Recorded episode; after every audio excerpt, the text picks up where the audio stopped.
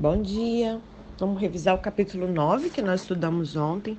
Jesus ele torna a anunciar a aproximação da sua morte, né? Dessa feito com mais previsão. Alguns permanecerão com ele e verão com poder o reino de Deus.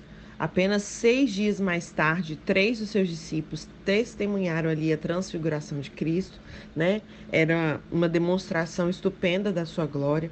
E de volta ao vale, Jesus expulsa o espírito imundo de um rapaz, ao qual seus discípulos não se sentiram capacitados a ajudar. Então, o problema não é que os discípulos não tinham poder para aquilo, o problema não é que só Jesus conseguia, não é que eles não oravam o suficiente, não é que eles não jejuavam o suficiente, não, eles não se sentiam capacitados. Né? A maneira, a palavra diz que assim como o homem se vê na sua alma, assim ele é. Então, muitas das vezes, a imagem que você tem de você mesmo, a sua incredulidade acaba minando para que o poder de Deus se manifeste, né? E aí, mais uma vez, ele prediz a sua morte, né? E seus discípulos se mostraram totalmente desatentos com a dor sentida por Jesus e passaram a discutir quem deles era o maior. Marcos então relata uma série de declarações enigmáticas de um só tema construídas por Jesus, na medida em que o grupo viaja a Jerusalém para a crucificação. O tema consiste no relacionamento dos seguidores de Jesus. Os que agem em nome de Cristo são o que ele chama aqueles que são por nós, né? Aqueles que forem hospitaleiros para com os seguidores de Jesus serão recompensados. Quem é, der causa, quem der a causa a que seus seguidores de Cristo, né, o que eles chamam de pequeninos, pequem estarão em terrível julgamento. Os discípulos de Jesus devem manter sempre essa qualidade única de oferecer uma esperança ao mundo. O versículo chave do capítulo 9 é o verso 2, que Jesus, ele é o próprio reino do poder. E a sua aplicação pessoal é para alcançar o mundo, o cristão, os cristãos devem viver como família. Né? Os destaques desse capítulo, do verso 1 a 4, ele vai falar de de alguns, né? Garanto-lhes que alguns do que aqui estão, de modo nenhum, experimentaram a morte. Né? É, três dentre os doze viram o reino chegar com poder. Né, na transfiguração de Jesus, em companhia de Elias e Moisés, que representavam os santos ressurretos do Antigo Testamento. Né? Existia um, uma figuração daquilo ali, algo simbólico, como eu disse, foi uma visão, não foi algo real. Né? E no verso 5, Pedro diz: Mestre, né, é bom estarmos aqui, façamos três tendas e tal, aquela coisa toda. Esse título, mestre, né, respeitoso, respeitoso, era usado na época do Novo Testamento pelas pessoas comuns do povo quando se dirigiam a alguém reconhecido como autoridade religiosa. Um especialista da lei do Antigo Testamento, por, por exemplo, né, que é no, aqui no original seria rabi também, né? E no verso 9 ele fala ressuscitar-se entre os mortos. A morte de Jesus e a ressurreição agora se transformam num tema proeminente. Marcos, ele enfatiza a confusão generalizada entre os discípulos e o fracasso por não entender o que, que Jesus estava dizendo. Muito semelhante à profecia bíblica, seu significado só podia ser totalmente entendido após o seu cumprimento. Que ele até fala né, que Elias virá primeiro, né, ele menciona sobre isso. E no verso 19 ele fala, ó geração incrédula. Muitos concordavam que Jesus ele estava se referindo aos seus discípulos, está é, tanto desapontado como perturbado pela sua falta de fé e entendimento, né? Então, não obstante como Jesus ele era paciente com eles, né? Porque para aguentar, assim também como ele é com a gente né? até mesmo nas nossas manifestações apáticas de fé, quando a gente demonstra falta de fé e entendimento também. No verso 24, ele fala: é, o homem vira para Jesus, né? Fala, ajuda a minha incredulidade. São dois os aspectos da fé: o objetivo e o subjetivo. Objetivamente, a nossa fé é depositada em Jesus, pois ele é inabalável. Quanto à subjetividade, a nossa manifestação de fé é geralmente acompanhada por um misto de hesitação e dúvida. Para vencer a incerteza, basta lembrar que o que dá validade à fé não é a força subjetiva, mas a confiança no seu objeto. Podemos afirmar com confiança essa verdade. Não posso, mas Jesus pode. No verso 29, é, ele fala: não ser com oração. Jamais podemos deixar de perceber o valor da autoridade a nós concedida por Deus. Todo o ministério deve ser desenvolvido em total dependência no Senhor. No verso 32, receavam interrogá-lo. Às vezes nós também ficamos envergonhados, né?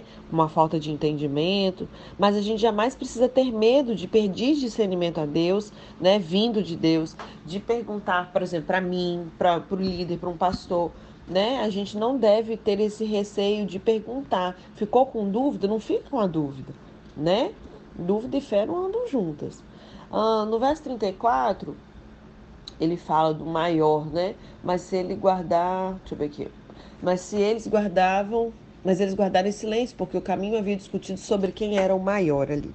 Ser o maior no reino de Cristo é uma questão de sacrifício e não de superioridade. É, tem muito mais a ver com as suas renúncias do que qualquer outra coisa, né?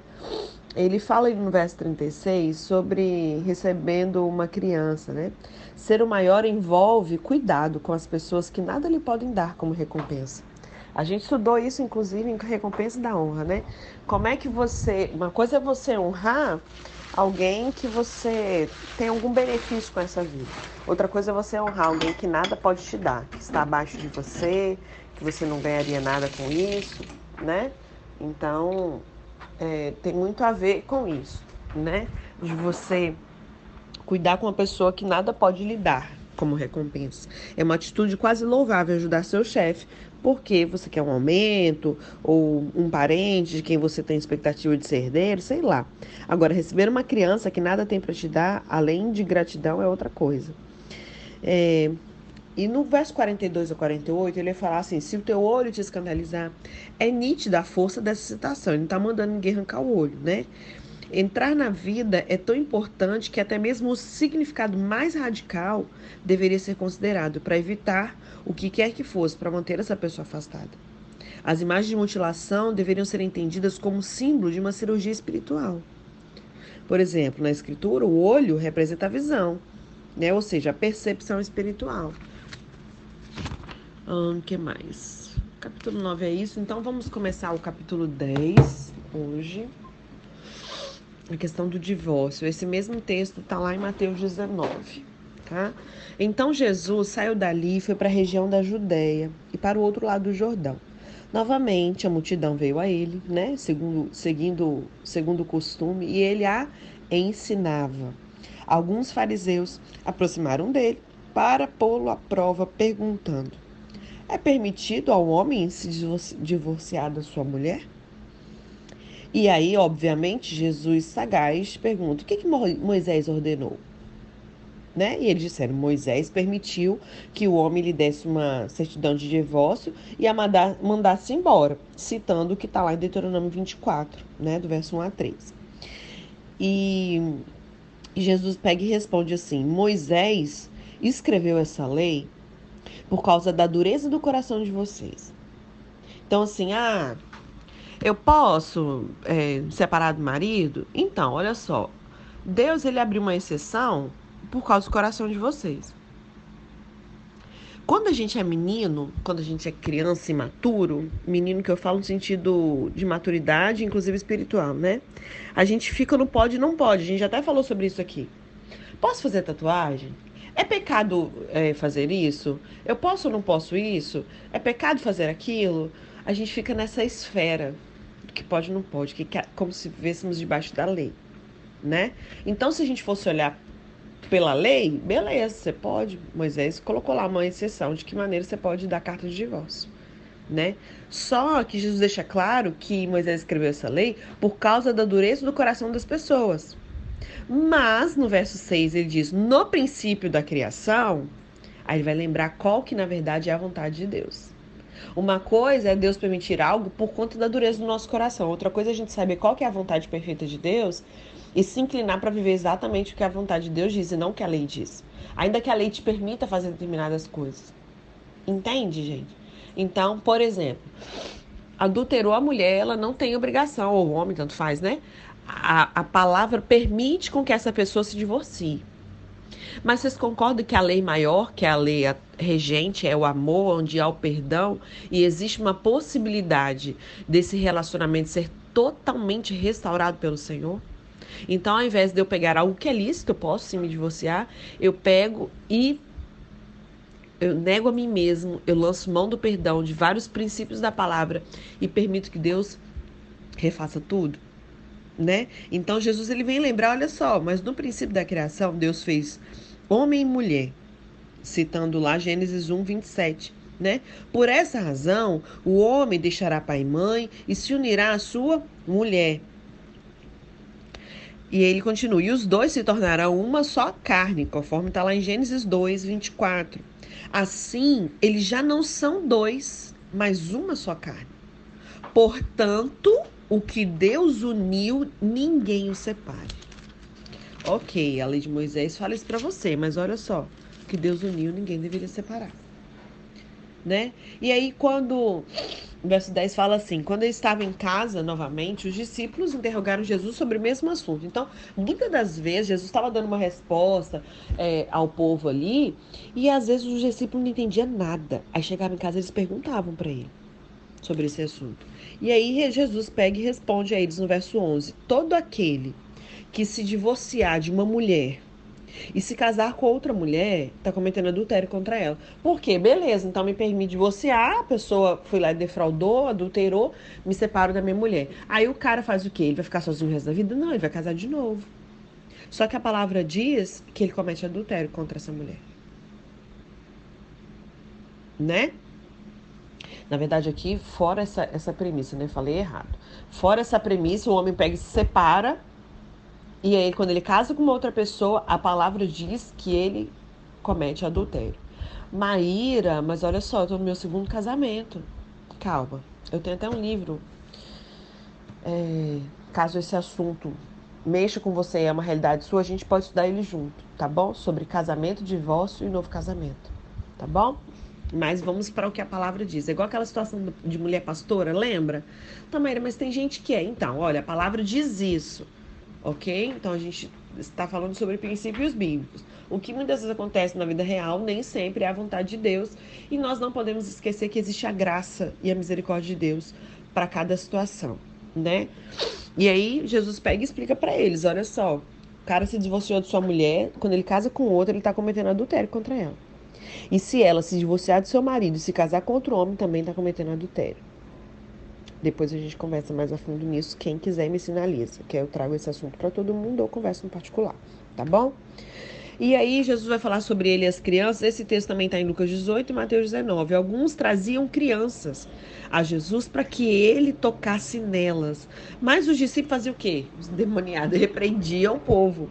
Né? Parece algumas coisas que a gente já viu na igreja, né? Criança, nossa, para nem andar direito na igreja. Correr, então esquece, né? criança não pode estar envolvida. A criança fica ali, ó, jogar de escanteio, não participa, não pode ter contato com Jesus. Meu Deus. Obrigado por um tempo diferente na nossa congregação, né? E aí, quando Jesus viu isso, ele ficou o quê? Indignado. E lhes disse: Deixe vir a mim as crianças, não as impeçam, pois o reino de Deus pertence aos que são semelhantes a ela. Digo-lhes a verdade: quem não receber o reino de Deus como uma criança, não tá mandando ser criança, né, gente? Nunca entrará nele. Em seguida, tomou as crianças nos braços, impôs-lhe as mãos, ó, a imposição de mãos novamente, e as abençoou. Para vocês verem o quanto a igreja, algumas igrejas, inclusive a nossa, pratica pouco a doutrina de imposição de mãos. É algo muito bíblico, algo que a gente viu aqui várias vezes, Marcos relatando sobre imposição de mãos, né? É, Deixa eu ver aqui. Nossa, são várias historinhas pequenininhas, tá, gente? Como sempre, Marcos vai naquela pegada contando cada hora um negocinho. Ele vai falar agora do jovem rico, tá? Em Mateus 19 também, em Lucas 18 também. Quando Jesus ia saindo, um homem correu em sua direção, se pôs de joelho diante dele e perguntou: Bom mestre, que farei para herdar a vida eterna? E aí Jesus respondeu para ele: Por que você me chama de bom? Ninguém é bom a não ser um que é Deus. Você conhece os mandamentos. Não matarás, não adulterarás, não furtarás, não darás falso testemunho, não enganarás ninguém, honra teu pai e tua mãe. Está citando o texto lá de Êxodo 20, né, verso 12 a 16, e Deuteronômio 5, do verso 16 a 20. E ele declarou: Mestre, a tudo isso eu tenho obedecido desde a minha adolescência. Jesus olhou para ele e o amou. Tem, tem frases, gente, versículos na Bíblia que eu fico assim, viajando na maionese, não tem? Olha, olha que detalhe que Marcos registra. Jesus olhou para ele e o amou. Por que será que, que ele registra isso? Provavelmente houve, sabe? Eu me lembrei agora daquela cena quando Pedro nega Jesus e de longe os olhos dele se cruzam quando Jesus olha para ele. O olhar de Jesus para Pedro não foi de condenação. Eu te avisei que você ia me trair, você me traiu, você me, me negou. Não, era um olhar de amor. Jesus o amou. A palavra diz que o amor ele cobre uma multidão de pecados, o amor nos constrange, ele nos impulsiona, né? E aí Jesus pega e é justamente aquelas é, como a gente precisa aprender com Cristo, porque a gente quer amar e honrar e fazer as coisas com as pessoas que a gente julga merecer, ou quando a pessoa tá nota 10, sabe? Mas quando não, e aí? É justamente nesse momento que essa pessoa precisa ser amada. E aí Jesus o amou e depois falou: olha, falta lhe uma coisa. E aí ele disse assim: vai, vende tudo que você possui e dê o dinheiro aos pobres e você terá um tesouro no céu. Depois vem e siga-me. Jesus tocou ali, ó, na, na ferida. Depois, diante disso, ele ficou o quê? Abatido, se afastou triste, porque ele tinha muitas riquezas. Aí Jesus diz assim: Jesus olhou ao redor e disse aos seus discípulos: Como é difícil aos ricos entrar no reino de Deus. E os discípulos ficaram admirados com essas palavras. Então, assim, olha só, para vocês verem por que, que eles ficaram admirados. Vamos, vamos tentar extrair o ensino disso aqui. A gente, por um bom tempo, fomos ensinados sobre humildade de uma maneira muito errada, sobre pobreza, sobre Jesus, pobrezinho, nasceu em Belém, na manjedoura, aquela coisa toda, né? Só que nós já descobrimos que não. Jesus era rico, próspero, tinha tesoureiro, tinha mulheres ricas da sociedade que sustentavam seu ministério. Esses homens, eles, eles viviam 100% integral para o ministério. Eles não trabalhavam, mas eles largaram suas profissões para seguir a Jesus. Então, todos eles eram sustentados com dinheiro, né, gente? Tinha dinheiro. Então, para os discípulos ficarem admirados com essas palavras, né, de que como é difícil os ricos entrar no reino de Deus, é porque era natural para era, era a realidade deles era essa. Aí eles ficaram admirados. Como assim, né? Então lascou para mim, porque eu sou rico, como é que eu vou, vou entrar? Já é difícil, né? E a gente vê aqui como estava o coração desse rapaz. O problema não era as riquezas que ele tinha, era o amor à riqueza. Na verdade, o Senhor não era Senhor da sua vida, era Mamon. O dinheiro era o seu Deus. Porque quando Jesus toca e fala, vende tudo que você tem, dá aos pobres e me segue, você vai ter um tesouro no céu, etc e tal, ele se entristeceu, se afastou, quando Jesus te pede aquilo que é tudo na sua vida, aí é que vem a prova. Você vai ser aprovado como Abraão, onde tudo que ele tinha, que ele mais amava, era o seu filho. Isso estava acima de Deus ou não? Não, não estava acima de Deus. Abraão não pensou duas vezes em ser fiel ao Senhor e sacrificar aquilo que o Senhor pediu, que era tudo na vida dele. E aqui Jesus pede tudo que era na vida desse rapaz, que pelo visto eram as riquezas dele, e ao invés dele prontamente fazer, ele se afasta e se entristece. Né? Então o problema não está na riqueza. O problema está no que a riqueza faz no coração das pessoas. Como é difícil aos ricos entrar no reino de Deus, não pela riqueza, mas pelo amor a isso. A palavra diz que não é o dinheiro que é o problema das coisas, é o amor ao dinheiro é a raiz de todos os males. E é por isso que os discípulos ficaram admirados com essas palavras, porque para eles a riqueza estava tudo bem, é natural. Gente, você não conhece judeu é, pode reparar, os judeus que a gente tem conhecimento, né? Eles são muito prósperos, eles são ricos, eles são muito bem-sucedidos porque existe a promessa, a bênção de Abraão está sobre eles, né? E aí eles ficaram ali meio que admirados com essas palavras e Jesus repetiu: Filhos, como que é difícil é, difícil para aqueles que confiam nas riquezas, alguns manuscritos dizem, né? Para aqueles que confiam nas riquezas entrar no reino de Deus. E aí, Jesus ele sempre usa algo bem assim, pá, radical para as pessoas entenderem a profundidade disso que ele está falando. Ele fala: olha só, é mais fácil um camelo pelo fundo de uma agulha passar, né, do que um rico entrar no reino de Deus. Para você ver o, o quão desafiador e difícil é. E os discípulos ficaram perplexos e perguntavam uns aos outros: nesse caso, quem pode ser salvo? Para eles pensarem nisso, gente, para e pensa, quem pode ser salvo? Então eles poderiam pensar assim, o, nós, os, os, todos os pobres. Por quê? Eles tinham contato com pessoas com a situação, ó, a situação que eles viviam. Para eles ficaram perplexos. Para Jesus falar, olha só, o pessoal que é rico, é muito difícil deles entrarem no reino de Deus. E eles ficariam espantados e falar, meu Deus, então quem é que vai entrar? Olha a realidade com que eles viviam. Como que a gente foi ensinado errado por um bom tempo, né? Por quê? Se fosse natural pobreza para eles, eles não iam ficar preocupados. Eles iam falar, poxa, que pena, esses ricos, né? Nós, os ricos, ficaram de fora. Mas não, eles ficaram preocupados. Quem então pode ser salvo? E Jesus olhou para eles e respondeu: Para o homem é impossível, para Deus não. Todas as coisas são possíveis para Deus. E então Pedro começou a dizer: Nós deixamos tudo para te seguir. Ah, Pedro.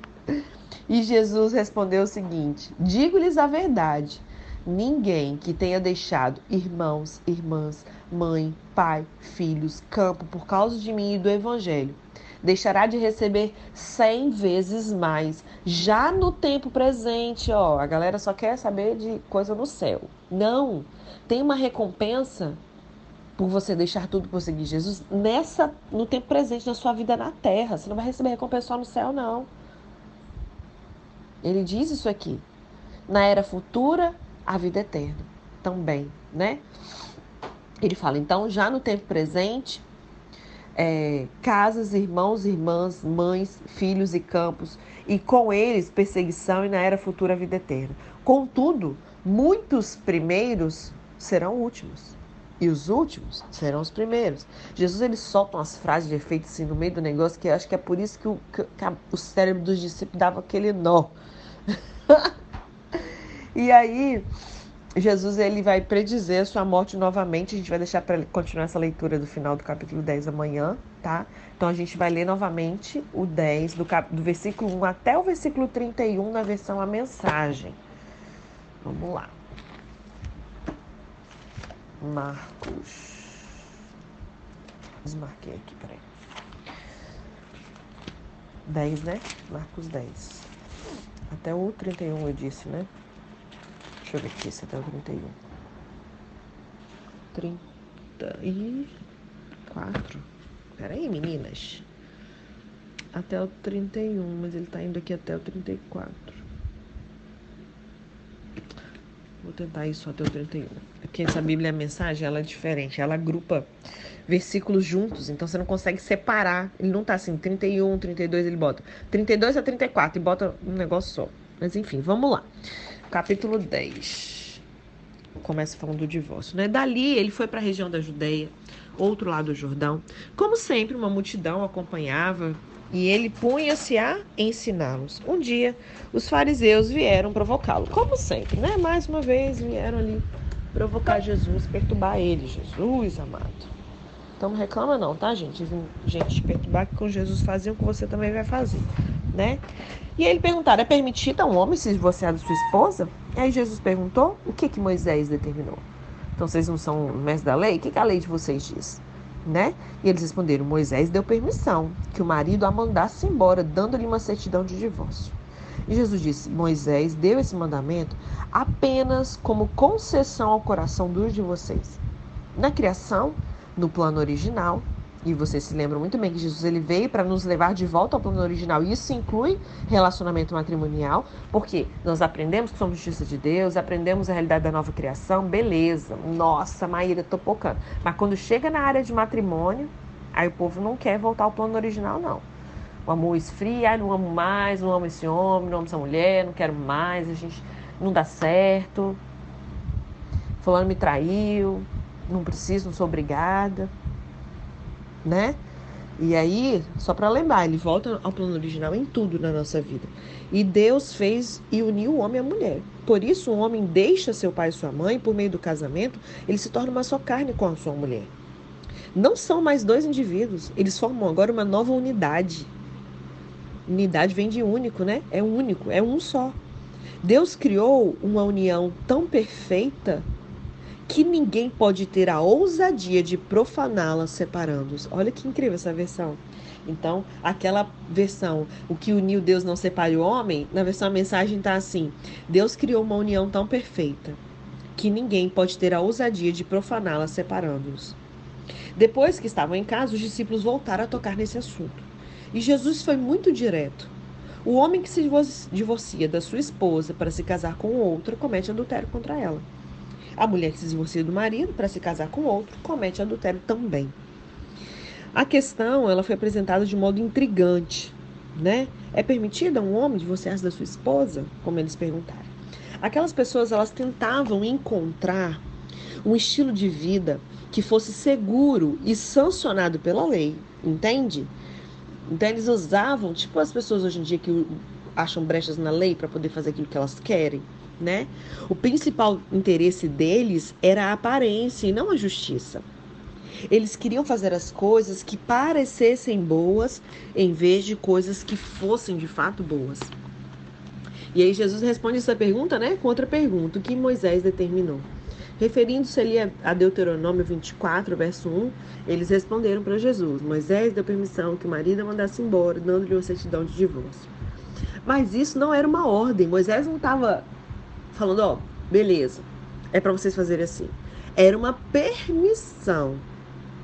Quando estamos em situações que algumas vezes são intoleráveis, Deus ele providencia maneiras para que a gente saia delas de modo que as consequências trágicas elas sejam limitadas. Então, muitas das vezes você permanecer nesse relacionamento, né, que pode ser um relacionamento abusivo, um homem não para de adulterar aquela coisa toda, então o dano de você se divorciar vai ser menor você vai conseguir limitar essa consequência do que se você continuar nesse relacionamento. É mais ou menos isso, né? E o divórcio é uma dessas maneiras. Nós nunca abandonamos a luta sem ver a esperança. Deus ele providencia sabedoria, orientação e exceções misericordiosas para nos ajudar. Isso é uma exceção que o Senhor abriu, como maneira de alcançar com misericórdia alguns casos. Né? A permissão que Moisés deu concernente ao divórcio foi no contexto da lei moral, maneira de receber misericórdia para que não sejamos forçados a viver para sempre com nossos erros e os erros dos outros. A ênfase de Jesus está no desígnio de Deus para o casamento. Essa é a estrutura a partir da qual nós devemos trabalhar. O divórcio não faz parte do desígnio de Deus. É um detalhe para sua manutenção. Tal como muitos de nós, os fariseus, se apropriavam do detalhe e o transformavam em uma maneira de se justificar ao fazer a pergunta sobre o divórcio, é permitido? Eles estavam tentando descobrir o mínimo que podiam fazer e ainda assim ficar bem com a lei. É, Para vocês verem como que Deus ele ele considera assim, quando ele vai falar com Davi, eu lembro quando ele vai se referir à mulher de Davi, ele não chama ela de mulher de Davi. Na genealogia aqui, ó, quer ver? Muito interessante. Eu, quando uma vez estava estudando sobre esse assunto, porque eu sempre me questionei com relação a isso, sabe? E as pessoas, né, que estão no segundo casamento, como é que funciona isso e tal? Porque a gente tem o hábito de olhar pela lei. Pode, não pode, pecado, não é, essas coisas. E olha que interessante, em Mateus 1, quando é, ele está relatando a genealogia de Jesus, né? Vocês sabem que é, Jesus ele vem do trono de Davi. Então, vai falando aqui a genealogia. Não, não, não, quando chega em Davi, olha o que fala. Davi gerou Salomão. Quem era a mãe de Salomão? Ele não fala que era mulher de Davi. Ele fala cuja mãe tinha sido mulher de Urias. Olha que detalhe incrível. Deus ele deixa claro que essa mulher era mulher de Urias. Porque Deus respeita esse essa aliança ele não coloca como se ela fosse mulher de Davi, porque para Deus ela era mulher de Urias. Entende? Então, só para fechar esse assunto. tá? Então, continuando. Alguns estavam trazendo as crianças a Jesus na esperança de que eles as abençoassem. Mas os discípulos deram uma bronca nessa gente. Jesus não escondeu a irritação. Falou: Não tente afastar essas crianças. As impeçam de vir a mim. O reino de Deus é feito de pessoas que são como crianças. Prestem atenção. Se vocês não aceitarem o reino de Deus com a simplicidade de uma criança, vocês nunca entrarão nele. Então, tomando as crianças nos braços, impunha as mãos sobre elas e as abençoava. Jesus caminhava pela rua e um homem veio correndo, se ajoelhou e perguntou: Bom mestre, que devo fazer para alcançar a vida eterna? E Jesus perguntou: Por que, que você me chama bom? Ninguém é bom a não ser Deus. Aqui a gente aprendeu isso em recompensa da honra, né? Tudo que vinha para Jesus, ele estava ali como filho de Deus. Ele nem sendo como Deus, ele usurpou ser igual a Deus. Ele não pegava glória para ele, ele jogava de volta para o Pai. Bom, bom é meu Pai, né? E aí ele fala: ninguém é bom a não ser Deus. Você conhece os mandamentos. Não mate, não cometa adultério, não roube, não minta, não engane, honre seu pai e sua mãe. E ele diz: Mestre, eu faço tudo isso desde muito novo. Então, nota 10, né? Tô cumprindo toda a lei. Só que Jesus olhou nos olhos dele, cheio de amor por ele, disse: Falta algo. Venda tudo que você tem e dê aos pobres. E aqui eu vou acrescentar mais uma coisa: quando você precisar tocar numa ferida, num ponto específico, de exortar essa pessoa, de trazer a verdade, de tocar ali naquele ponto que precisa, chega de engano. Olha só, vamos mexer nisso aqui. Você precisa fazer isso movido de muita compaixão, com muito amor. Não dá para, sabe, de exatamente num ponto que precisa ser rompido de uma maneira errada, né? E ele falou: vende tudo que você tem, aos pobres, toda a sua riqueza então estará no céu. Depois venha me seguir. E foi um choque, aquela era a última coisa que ele esperava ouvir. Assim, abatido, ele se foi. Sendo muito apegado aos seus bens, ele não queria abrir mão de tudo.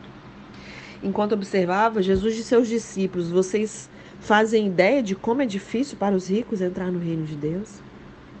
E os discípulos foram pegos de surpresa. E Jesus continuou: Vocês não imaginam como é difícil. É mais fácil um camelo passar pelo fundo de uma agulha. E os discípulos ficaram chocados. Se é assim, quem tem chance? Perguntaram. Você sabe qual é a principal afirmação dessa história? É a seguinte: Jesus olhou nos olhos dele e, cheio de amor por ele, isso aqui me chama muita atenção. Se pensarmos bem, essa é a principal declaração de cada história. É com certeza a afirmação principal da minha e da sua história. É com certeza.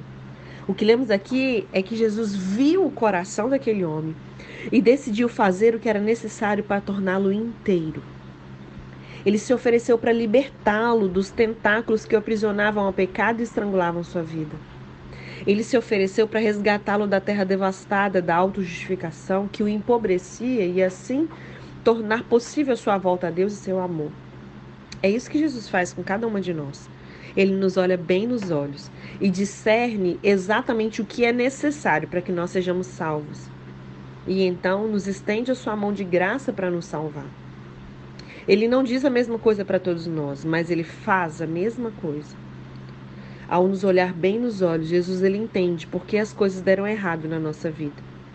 Por isso, isola o pecado específico que se entrincheirou no nosso coração e o toca. E é esse toque, ele é acompanhado da oferta de salvação. E aí, quando os discípulos ficaram ali, né, chocados e perguntando, né, quem tem chance então? Jesus olhou bem firme para eles e disse: Ninguém tem chance se pensam que conseguirão pelo esforço próprio. A única maneira é deixar Deus agir. Só Ele tem o poder de fazer isso. Só Ele pode nos libertar, né? E Pedro então lhe disse: Nós deixamos tudo para te seguir. E Jesus disse: Guardem isso. Ninguém que sacrifique casa, irmãos, irmãs, mãe, pai, filhos, propriedades, seja o que for. Tudo que você sacrificar por minha causa e por causa do evangelho, da mensagem, nenhum de vocês sairá perdendo. Vocês terão tudo de volta multiplicado muitas vezes em casas, irmãos, irmãs, mães, filhos, propriedades, mas também em problemas. Vai haver perseguições. Terão ainda o prêmio da vida eterna. Aí está de novo a grande inversão. Muitos primeiros serão últimos e muitos últimos primeiros. Amém? Desculpa ter extrapolado um pouquinho aí os minutinhos, mas eu precisava concluir. E eu não podia deixar de, de mencionar os ensinos que eram necessários em cada versículo desse, tá bom?